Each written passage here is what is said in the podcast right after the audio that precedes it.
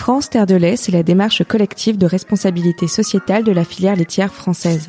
Je suis Déborah Femme et dans cette série en partenariat avec le CNIEL, je vais vous emmener à la rencontre des femmes et des hommes pour parler de tous les défis collectifs d'une filière qui répond aux enjeux d'aujourd'hui.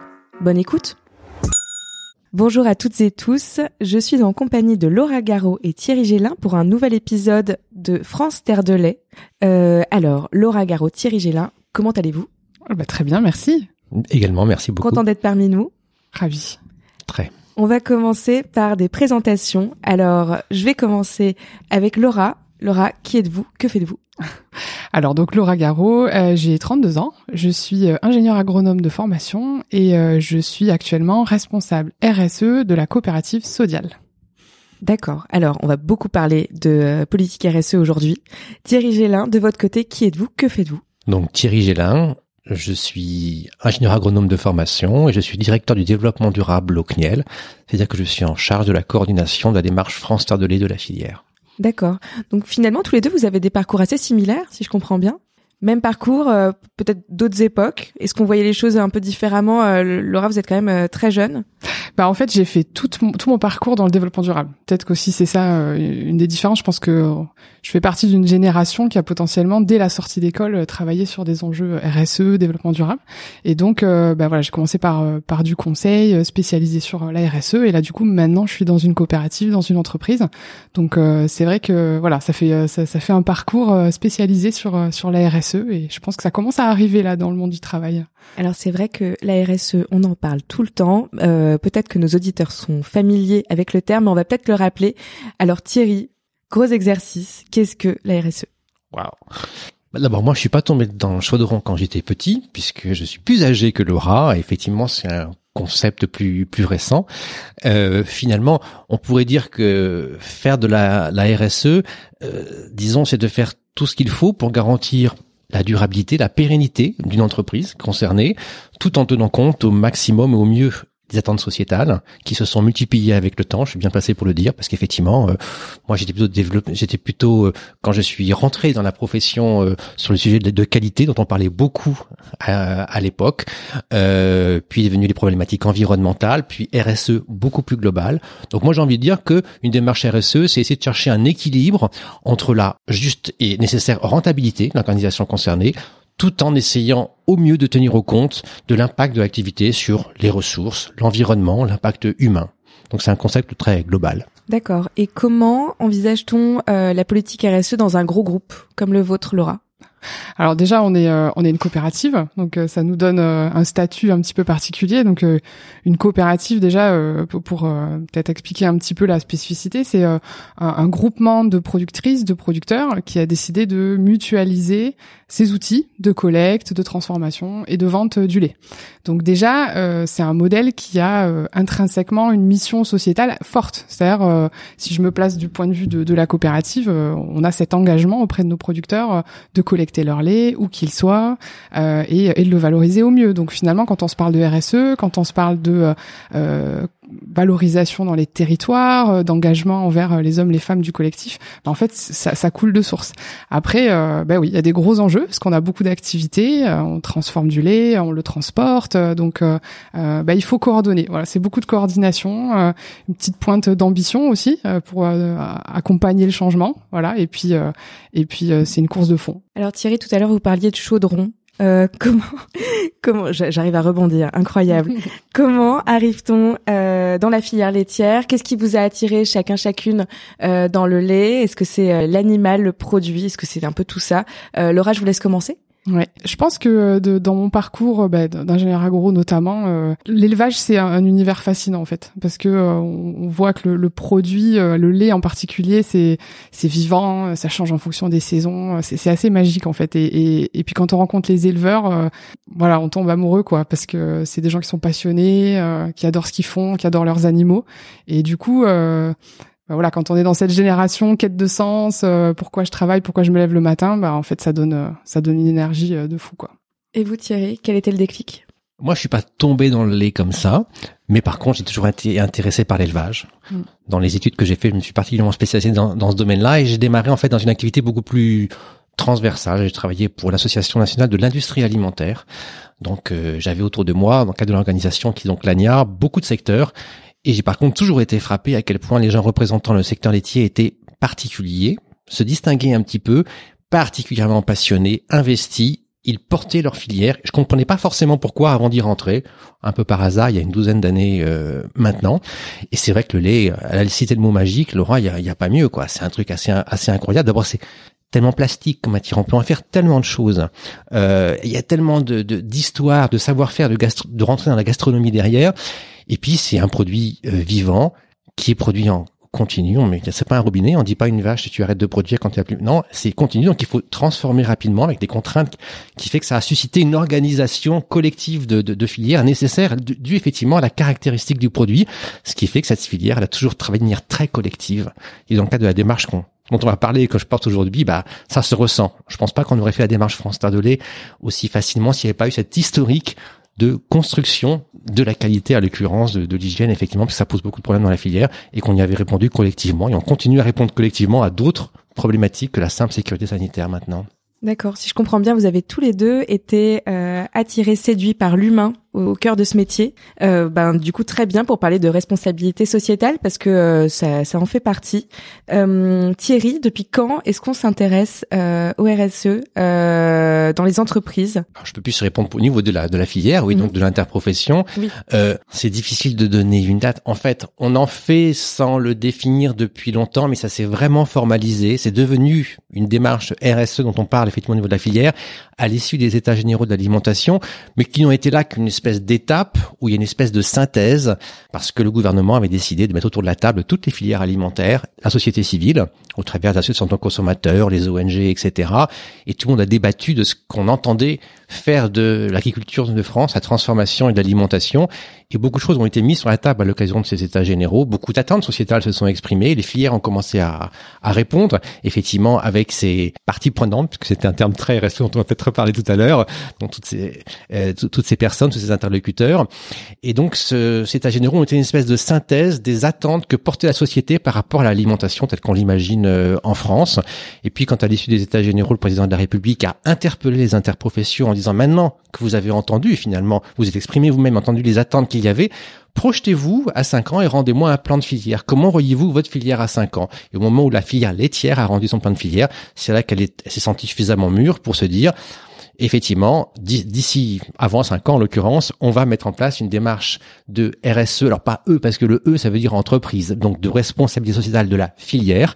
Euh, et on va monter cette démarche, on va la présenter et on va fixer des objectifs pour l'avenir, puisque jusqu'à présent, avant ces états généraux, on communiquait sur ce qu'on faisait, mais plutôt sur les, les choses dont on était satisfait une fois achevé. Et là, on va se projeter sur quel cap, quelle ambition on veut fixer pour la filière dans les domaines qui nous paraissent les plus les plus importants. Donc c'est vraiment 2017 cette frontière pour nous de des états généraux.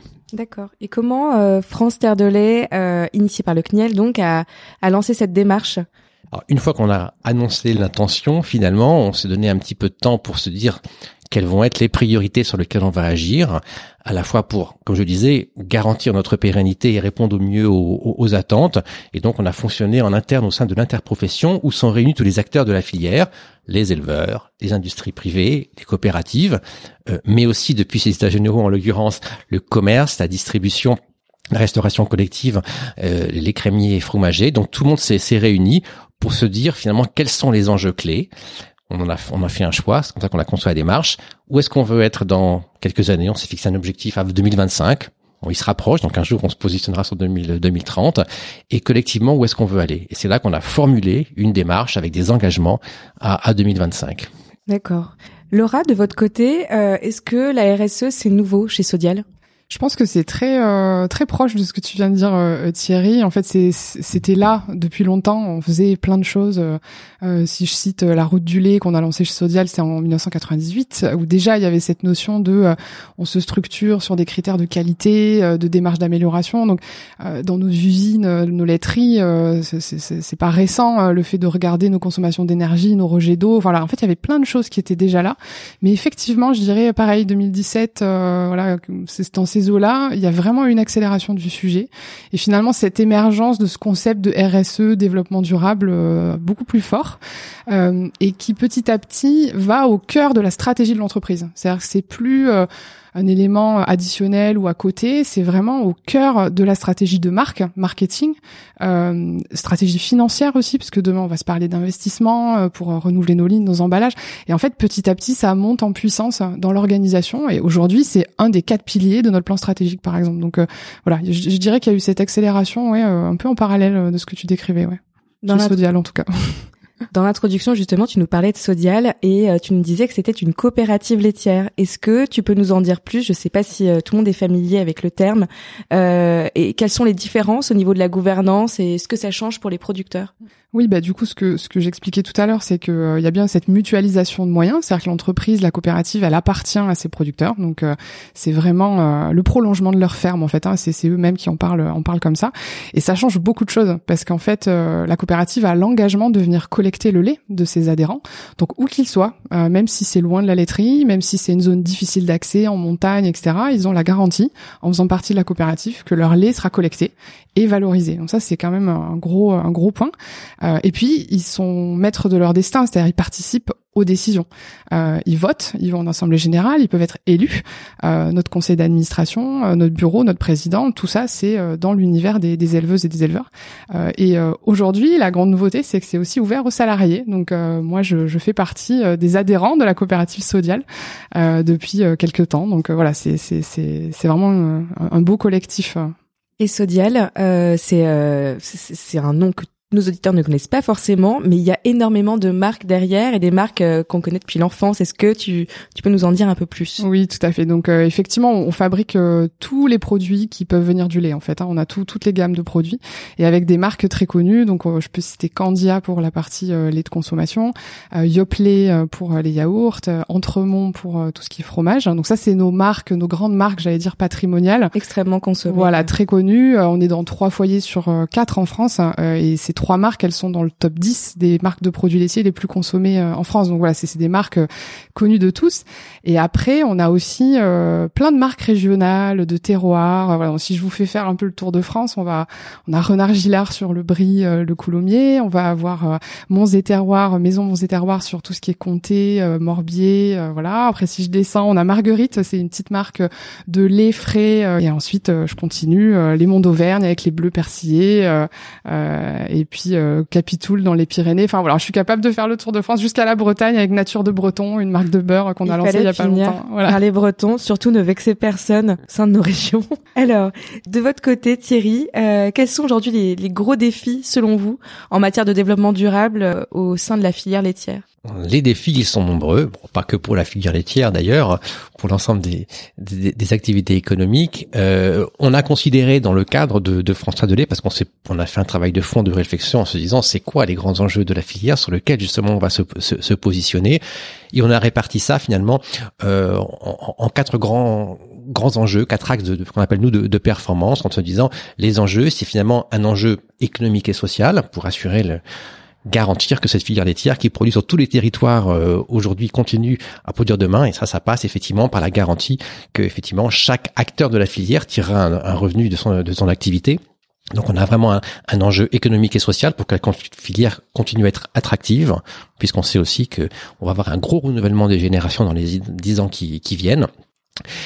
Le deuxième, euh, le deuxième enjeu qu'on euh, qu'on s'est qu'on s'est fixé, là j'ai envie de dire qu'il est un petit peu implicite, c'est qu'on on transforme, on, met sur le marché des produits, des, produits sensibles. Donc on a une exigence de sécurité sanitaire à, respecter. On l'a toujours fait. C'est un peu l'attente implicite du consommateur. C'est le moins qu'on puisse de, devoir au, au, consommateur. Mais s'agissant de, du, du, produit il était important. Donc on s'est dit, on a un engagement à prendre sur le sujet. On a même pris deux pour être précis. Et puis les attentes effectivement sur les modes de production euh, se faisant de plus en plus prégnants. On a une filière de production animale, de ruminants production animale, donc l'attente en termes de bien-être animal a émergé. On a beaucoup entendu justement aux États généraux dont on parlait euh, tout à l'heure. Euh, il faut qu'on apporte des garanties sur le bien-être. On sait comment on produit, mais on l'avait pas suffisamment expliqué jusqu'à présent. Donc on s'est donné un, un, engagement sur le bien-être animal. On a une filière de ruminants qui émettent des gaz à effet de serre également. Donc là aussi, on a considéré que c'était une des priorités absolument sur lesquelles on devait se, se positionner continuer à progresser dans ce domaine. Donc, l'enjeu de l'environnement est important. Et puis tout ce que l'on fait, sanitaire, environnement, bien-être, l'économique et social, il va falloir qu'on fasse mieux, mieux savoir aux consommateurs, parce qu'effectivement, il se fait beaucoup de choses bien. On sait parler de nos produits, peut-être pas suffisamment de nos modes de production. Il va falloir qu'on le fasse de plus en plus dans les dans les années qui viennent. Et donc, il va falloir qu'on fasse des des efforts sur l'information qu'on fournit aux consommateurs pour pour le rassurer, parce qu'il y a vraiment tous les aliments de réassurance sont là, mais il faut qu'on les présente mieux probablement. Donc une question de communication. Et sur le bien-être euh, animal, c'est euh, c'est un sujet qui est qui est assez récent, tu disais? C'est récent. Enfin, il a les, les, attentes sur le sur le sur le sujet concernant la filière laitière sont finalement relativement récents.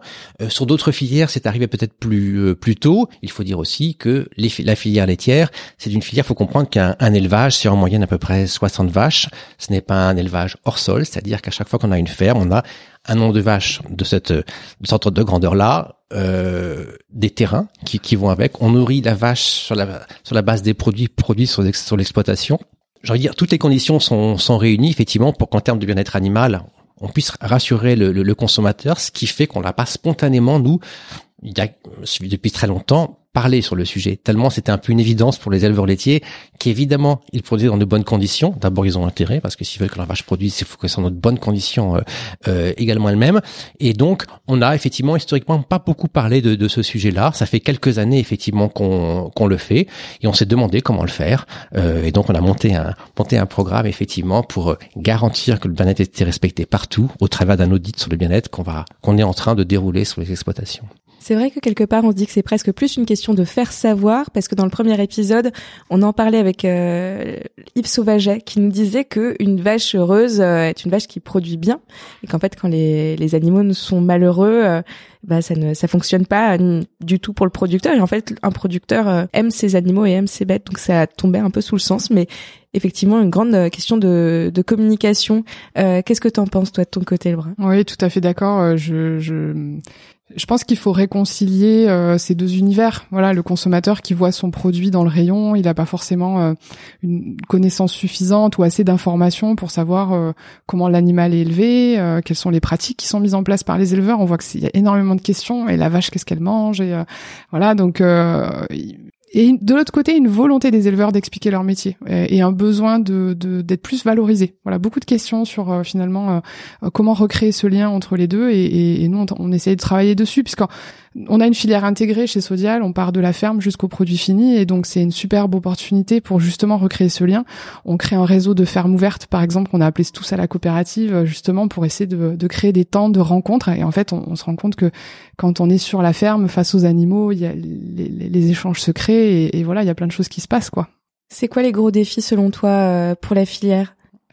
Alors chez Sodial, on a trois grosses priorités là, en matière de, de, développement durable, de RSE. Euh, le premier, c'est le climat. Euh, T'en as parlé. Euh, voilà, je pense qu'on on est tous conscients que euh, le dérèglement climatique est là. Il y a un consensus scientifique. On a notre part euh, de responsabilité et on le reconnaît. et donc il faut qu'on agisse dessus. Voilà, donc on prend des engagements, notamment comment limiter le réchauffement climatique en dessous de 2 degrés. On sait que c'est ça aujourd'hui la, la, limite. Donc voilà, on, on travaille là-dessus. Deuxième énorme sujet pour nous, c'est les emballages. il y a une grosse révolution euh, qui s'amorce euh, avec tous les enjeux de euh, recyclabilité, de circularité, voilà. Et ça, ça a de grosses grosses implications pour nous metteurs en marché. Et ensuite, le troisième, qui est pas des moindres, et même, j'allais dire, la condition nécessaire pour y arriver, c'est l'engagement de tous. Donc, c'est comment on met en mouvement notre communauté, les éleveurs, les salariés, à tous les niveaux de l'entreprise, pour contribuer à cette transition, parce que il faut se remettre en question. Voilà, il faut, faut travailler différemment, il faut se challenger, euh, et ça, ça nécessite de comprendre pourquoi on le fait, rassurer, expliquer et montrer où on va. Et, ça, c'est un vrai, vrai, euh, vrai enjeu. Dans les faits, ça veut dire qu'il y a des organismes qui se déplacent chez des éleveurs, éleveuses, pour euh, pour essayer de voir ce qui, ce qui ce qui fonctionne, ce qui fonctionne un peu moins bien, c'est ça? Oui, tout à fait ça. En fait, euh, on s'appuie à la fois sur notre réseau de conseillers laitiers. Donc chez Sodial, on a on a 70 conseillers qui sont euh, dans la coopérative et donc qui par exemple vont être formés euh, et qui le, le, sont déjà aux nouveaux outils en termes de bien-être animal. Donc ils sont outillés, on va dire pour ça. Et après, on peut s'appuyer sur des expertises externes, notamment sur le climat. Il y a des outils qui existent, Cap 2ER par exemple. Voilà, c'est des choses qui sont développées en collectif et que nous on, on relaie en fait au niveau de nos producteurs parce qu'ils ont besoin d'avoir des outils. Il faut un diagnostic, il faut s'adapter et nous, chez Sodial, on est très dans. Il euh, n'y a pas une solution miracle, quoi. C'est, c'est, il euh, y a des modèles, des solutions. Et l'enjeu, c'est comment on fait se rencontrer les deux. Mhm. Là, tu nous, tu nous parles un petit peu des coulisses euh, de, de cette démarche et comment euh, est-ce que ça se ressent chez le consommateur d'après toi? Alors, il y a clairement des attentes qui sont exprimées hein, très fort. Nous, on le voit puisqu'on a des marques dans les rayons, donc on étudie, on pose des questions à nos consommateurs, on leur demande qu'est-ce qui vous intéresse, quels sont vos vos, questionnements, et, on voit bien qu'il y a des sujets sur le bien-être animal, sur la rémunération des producteurs, sur l'origine du lait. Euh, voilà, il y a plein de sujets sociétaux qui sont là. Euh, par contre, on voit aussi qu'il y a quand même euh, ben, la notion de goût, de prix, euh, d'accessibilité, de praticité. Ça reste quand même ça aujourd'hui le critère numéro un euh, de choix des consommateurs. Donc il faut qu'on arrive à naviguer dans cet univers complexe où on a des attentes sociétales auxquelles il faut qu'on réponde, on en a bien conscience, mais on a aussi une réalité dans les rayons d'actes d'achat de, de, nos consommateurs qui vont euh, acheter tel ou tel produit. Et là, c'est de notre responsabilité en tant que metteur en marché, encore une fois, de trouver la la solution entre les deux. Bien sûr, ce que tu disais tout à l'heure sur les packaging et les emballages, c'est hyper intéressant. Je pense qu'on va on va revenir dessus euh, avant de terminer. Thierry, et je voulais te demander euh, la démarche France Terre de lait, elle s'est aussi, construite pour répondre euh, aux attentes des consommateurs. comment comment est-ce qu'on leur répond? Comment est-ce qu'on adresse ce sujet? Ben, là, c'est intéressant. C'est comme je suis à côté de, de Laura, donc d'une coopérative, c'est de voir un de voir la complémentarité en tant qu'interprofession. Ce que l'on, ce sur quoi on s'est prononcé, c'est quelle réponse collective quel euh, dénominateur commun on peut avoir sur tous les produits laitiers produits en France mm. et sur cette base-là qui emporte tout le monde, pas certains, qu'est-ce que l'on peut euh, se fixer comme objectif et comme garantie? À cette démarche interprofessionnelle s'ajoutent des démarches d'entreprise qui peuvent sur certains aspects aller plus loin, être plus précis qu'on ne peut l'être, apporter des garanties qu'on ne pourrait pas euh, apporter sur l'ensemble de la France. Donc nous, on s'est vraiment posé la question, qu'est-ce qu'on doit dire aux consommateurs? De manière certaine pour tout litre de lait, qu'est-ce qu'on peut lui fournir comme, comme réassurance? Le sanitaire, évidemment, ça pouvait être apporté à tous les consommateurs pour chaque litre de lait produit transformé en France. On parlait du bien-être à l'instant. C'est pas neutre. On a choisi aussi de mettre le bien-être dans ce socle. C'est-à-dire que on considère que c'est une attente implicite du consommateur. Il n'était pas question pour nous de laisser entendre qu'il y avait du bien-être à deux vitesses dans les élevages. Certains avec un, un bien-être euh, plus plus et puis bon bah ceux qui faisaient le, minimum voire qui étaient un peu limite en, termes de respect non on sait comment ça se passe dans les élevages on peut apporter des garanties sur l'ensemble et donc on a mis le bien-être dans ce socle parce qu'on considère que le consommateur a besoin d'une réponse sans se, il doit pas se poser de questions par rapport à ce sujet-là. Donc ce qu'on a mis dans notre démarche très très collective, c'est tout ce qu'on est capable d'apporter, toutes les réponses qu'on peut apporter sur tous les produits laitiers. Charge ensuite aux opérateurs sur des thématiques particulières d'apporter des réponses qu'on ne pourrait pas forcément apporter sur tous les produits laitiers, mais au moins pour que le consommateur ait ces réponses. Un consommateur veut une spécificité, bah, qu'il ait des marques, qu'il ait des signes de qualité euh, qui permettent effectivement de, de, de, répondre à ses attentes plus, plus précises. Il veut du bio, les, produits bio existent. S'il a une attente spécifique sur euh, un approvisionnement, en alimentation de la vache laitière, il peut le trouver sur le, sur le marché par des, par des marques et des signes de qualité précis. Est-ce que vous pourriez me citer des exemples euh, comment ça se matérialise chez les producteurs productrices euh, par exemple les attentes liées au bien-être euh, animal ou alors à être un peu plus conscient de l'impact environnemental de son élevage? Bah oui, oui, il y en a plein. Mais euh, je pense que l'exemple du, bien-être animal est, très parlant. Enfin, je, je pense c'est très concret. Euh, c'est mettre des, des, essayer de factualiser un petit peu les choses. C'est-à-dire, il y a des choses que les producteurs font au quotidien, et, et, là, on va venir de par cet audit, de par ce référentiel, bah, factualiser. moi, je trouve quelque chose de très très qui me parle moi beaucoup, c'est il y a une confiance entre l'éleveur et son animal il y a, voilà, il y, a, y a ce soin qui est apporté, donc il y a une relation. Ça, c'est très euh, difficile à, à, quantifier, à qualifier. Pourtant, c'est un marqueur très important euh, de, de, du bien-être de la vache. Et donc, lors de l'audit qui est fait de, du diagnostic, on va regarder euh, la distance. En fait, quand l'éleveur rentre dans, dans l'enclos ou va se rapprocher du troupeau, est-ce que les animaux ils s'éloignent, ils partent en courant au fond, ou est-ce que finalement ils, ils restent, ils se rapprochent et il peut les limite les caresser, même si c'est pas des animaux de compagnie. Mais et ça, moi, je trouve qu'en tant que consommateur, ça me parle. Dire, ah bah oui, donc l'animal, il a confiance. Et ça, on va le factualiser. Euh, on va voir dans les élevages, on va le vérifier. Et je suis d'accord avec Thierry. Enfin, de toute façon, on est, on est tout à fait aligné sur ça. C'est un enjeu de bien commun, le bien-être animal. On peut pas considérer que euh, y en a qui ont droit et d'autres qui ont pas droit. Donc, euh, D'accord. Et ça se concrétise par un système de notation. Excusez-moi, je suis curieuse hein, sur ce sujet, mais est-ce que ça se concrétise par un système de notation où il faut atteindre une certaine moyenne? Oui, c'est ça? Oui, c'est ça. Il y a des niveaux. Enfin, je sais pas si tu veux. Euh, oui, en l'occurrence, il y a plein de critères parce qu'il y a un site de test d'approche que je trouve aussi très parlant. Franchement, ouais, s'approcher l'animal et voir sa réaction, c'est quand même très révélateur. Il se trouve qu'il y en a 16, voilà, dans, dans le effectivement le, le système de, de, de vérification qu'on a qu'on a mis en place, euh, qui concerne aussi l'alimentation, qui concerne le confort, euh, le traitement de la douleur, parce qu'effectivement, comme tout animal, il peut y avoir, ça peut arriver sur un sur un élevage. Et effectivement, sur la base de ces 16 de ces 16 indicateurs, ces 16 évaluations, il y a, il y a des notations effectivement et, et, et des niveaux à respecter. D'accord. Euh, on va passer au prochain chapitre sur les engagements pris par euh, Sodial et la filière laitière. Euh, Thierry, l'un des huit engagements de France Terre de lait, c'est notamment la réduction de l'empreinte carbone de la filière. Tu en parlais tout à l'heure. Est-ce que tu peux nous en dire plus et nous expliquer comment ça se passe concrètement sur le terrain? Là, on parlait du bien-être animal, mais c'est vrai que c'est intéressant de voir comment on répond à cet enjeu climatique au sein des élevages bah, c'est en effet un, un, enjeu important pour la filière. Comme le dit Zélora, on est conscient des émissions qui sont émises euh, bah, au niveau des élevages, mais aussi dans les dans les maillons, maillons, maillons qui suivent. Donc par rapport à ça, le rôle du CNIEL finalement, il a été donc collectif que je représente. On peut faire un parallèle avec sur le sur le bien-être animal. On a mis en place des références, des outils pour pouvoir d'abord dire précisément où on en est, évaluer les émissions à la ferme, Ensuite, il y a les, les usines font la, font la même chose de, leur côté, et donc on a développé un outil. Alors on parlait de, il a été cité tout à l'heure avec l'institut de l'élevage, un outil Cap 2 r qui permet euh, suffisamment précisément sur un sur un élevage d'identifier les émissions. Comment ça fonctionne? C'est euh, une espèce de machine euh, que vous déployez? C'est pas c'est pas c'est pas une mesure avec un instrument, c'est pas un thermomètre, etc.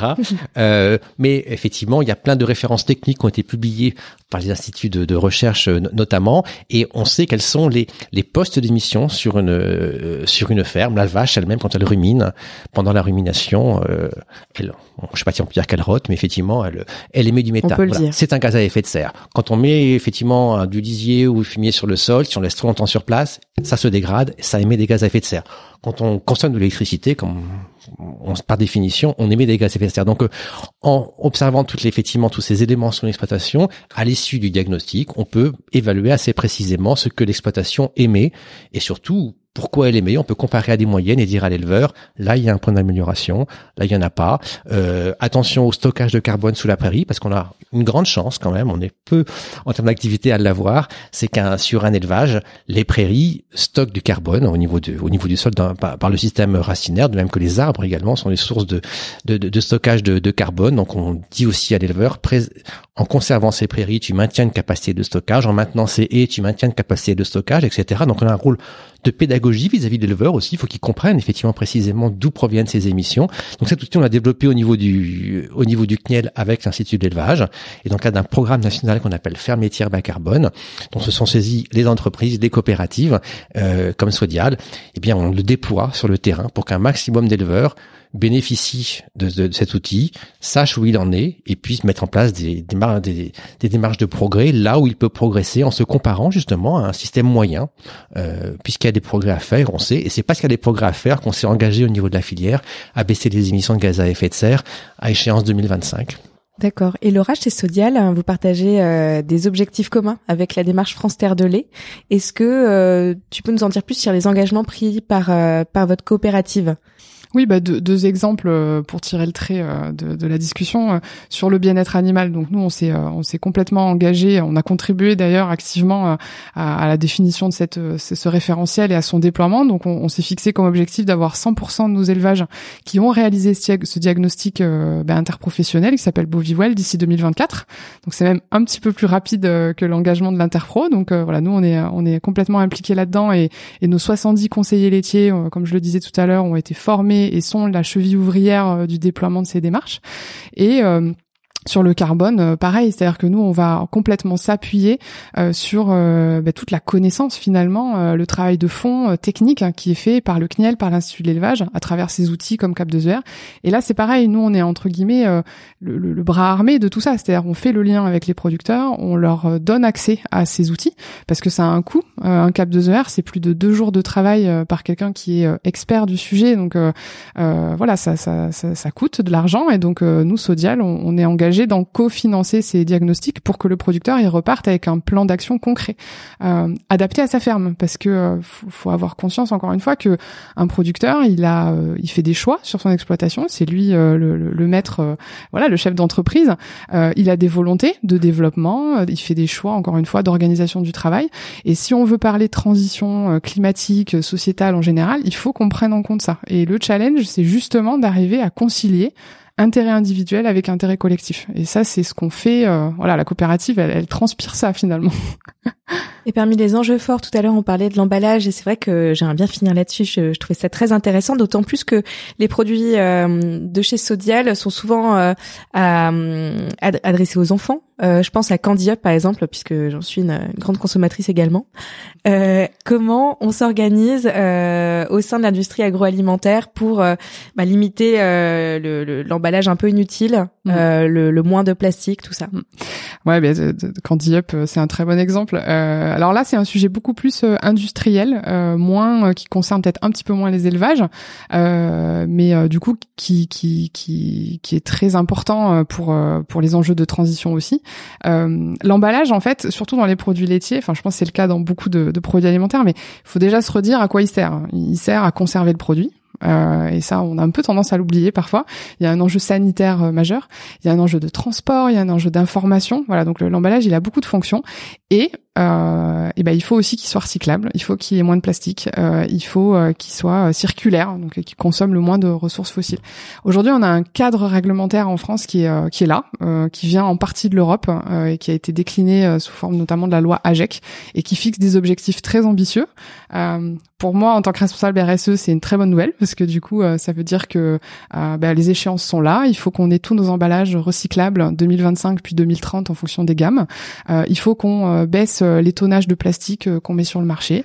Il faut qu'on teste des solutions comme le réemploi, comme le vrac. Euh, Candy Up, on a dû euh, changer notre paille qui eh était avant en, plastique et qui maintenant est en papier. c'est peut-être un petit geste, enfin ça peut paraître pas grand-chose, mais en fait derrière en sous-marin, c'était un énorme travail pour identifier des fournisseurs parce que c'est pas le même métier de fabriquer des pailles en plastique et des pailles en, en papier. S'assurer qu'elles passaient sur nos machines et puis s'assurer que nos consommateurs qui ont effectivement plutôt entre 6 et 12 ans euh, qui consomment le candy euh, et, pas de problème avec l'utilisation de cette paille. Voilà, donc euh, beaucoup beaucoup de, R&D finalement, de développement. On fait plus de 100 ou 150 essais par par an sur des nouveaux emballages ou des nouveaux matériaux, des enjeux financiers énormes parce que qui dit nouvel emballage dit généralement nouvelle machine pour conditionner et donc euh, renouvellement de ligne et du coup dit enjeu marketing parce que euh, il faut euh, que ça apporte quelque chose au consommateur in fine si on veut que ce soit un succès. Avec tout ça, il faut encore que l'emballage soit séduisant. Exactement, et, qu'il apporte euh, de la praticité, voilà, parce que euh, on touche encore une fois du doigt un exemple de, un petit peu de paradoxe, c'est-à-dire que le consommateur il, veut plus euh, de respect de l'environnement, des ressources, mais sans payer plus cher et sans forcément remettre profondément en question ses modes de consommation. Donc, comment par une stratégie de petits pas on accompagne le changement et est-ce qu'on va pouvoir arrêter, enfin arrêter ou modérer l'utilisation l'utilisation du plastique pour pour les bouteilles de lait par exemple Je pense que le plastique tel qu'on le connaît aujourd'hui, oui, il faut envisager euh, autre chose. Euh, le plastique qui est euh, ce qu'on appelle linéaire, hein, c'est-à-dire j'extrais du pétrole, je fabrique un emballage et je le jette. ça, l'objectif in fine, c'est d'en sortir. Je pense que ça, la, loi et donne bien la, direction et, et, nous, on s'inscrit complètement là-dedans. donc, il faut passer sur du recyclé. Donc, on, on, boucle une boucle. Je fabrique un emballage à partir d'un nouvel emballage, ou alors je fabrique un emballage à partir de ressources renouvelables, comme euh, le bois, euh, le papier, euh, le carton ou des bioplastiques fabriqués à partir de matières renouvelables. Voilà, ce qui est sûr, c'est que le, plastique de demain, il ressemblera plus au plastique d'aujourd'hui. Est-ce qu'il y a des pays en Europe ou même ailleurs qui se démarquent un peu à ce niveau-là? Euh, c'est compliqué euh, de se comparer aux autres pays. Si je prends le cas euh, du lait de consommation, par exemple, puisqu'en fait la bouteille de lait en plastique c'est très français. Il y a d'autres pays hein, qui, qui, en consomment, en Espagne, en Italie, etc. Mais si on se compare, par exemple, aux pays du Nord, qui sont souvent du Nord de l'Europe, qui sont souvent des voilà, en avance sur toutes ces questions de développement durable, c'est beaucoup la brique en carton euh, qui est utilisée pour euh, consommer le lait. Donc euh, c'est vrai que voilà, il n'y a pas de solution encore une fois miracle. Il faut qu'on trouve ce qui va être adapté à notre consommateur et à notre réalité en France. D'accord. J'ai j'ai une dernière question pour vous deux. Euh, on a beaucoup parlé de, de démarche RSE. J'aimerais savoir ce à quoi ressemblera pour vous la ferme de demain. Thierry, vous voulez, ça, tu veux commencer? Ça, c'est une vaste question. La ferme de demain, euh, elle va, elle va devoir beaucoup innover. On vous voit, on a parlé de beaucoup de solutions techniques. Elles existent. On continue, on continue à les chercher. Donc, euh, il y en a qui seront appliquées demain, qu'on connaît peut-être d'ailleurs pas, pas forcément entier. Mais sur ces fonctions de base, elle restera. Euh, je pense que les principes fondamentaux seront respectés. On aura une ferme et on aura intérêt à avoir très autonome qui continue à produire à partir euh, de tous les végétaux euh, euh, qui auront poussé sur l'exploitation, le voisinage, etc. Cette autonomie alimentaire des élevages est très important et ça restera un objectif, je pense, pour la pour la filière demain. Et puis, ce sera une effectivement une une fière et des, une filière, une ferme et des éleveurs donc à leur tête qui seront de plus en plus de vrais, de vrais techniciens, de vrais experts de leur domaine, y compris sur des domaines type nouveau, type l'environnement. Vous savez, on aurait demandé à 20 ans à un éleveur, c'est quoi tes émissions de gaz à effet de serre? Évidemment, c'était pas un sujet vraiment à l'époque. Donc maintenant, ils intègrent cette nouvelle problématique et ils auront probablement des, des pratiques effectivement plus fines, plus adaptées. Euh, avec des techniques d'élevage plus de, de, précision pour continuer à produire dans, dans, le, dans le respect effectivement de, de, ces conditions, tout en émettant moins, par exemple. Euh, le métier d'éleveur est un métier extrêmement complet, ce qui fait que c'est c'est franchement passionnant. Euh, moi, a posteriori, euh, je l'aurais bien fait finalement. C'est un peu trop tard de, de le dire maintenant et de réfléchir, mais effectivement, il faut c'est c'est de la gestion, de l'économie quand même à la base. Il faut que ça, c'est une relation avec l'animal, c'est une technique. Il faut savoir produire, il faut savoir penser à tous les tous les paramètres, alimenter son animal, le soigner. Enfin, je connais pas beaucoup de métiers qui manient autant finalement de d'expertise, de compétences que celui d'un éleveur laitier. Ça le rend complexe et passionnant. Génial.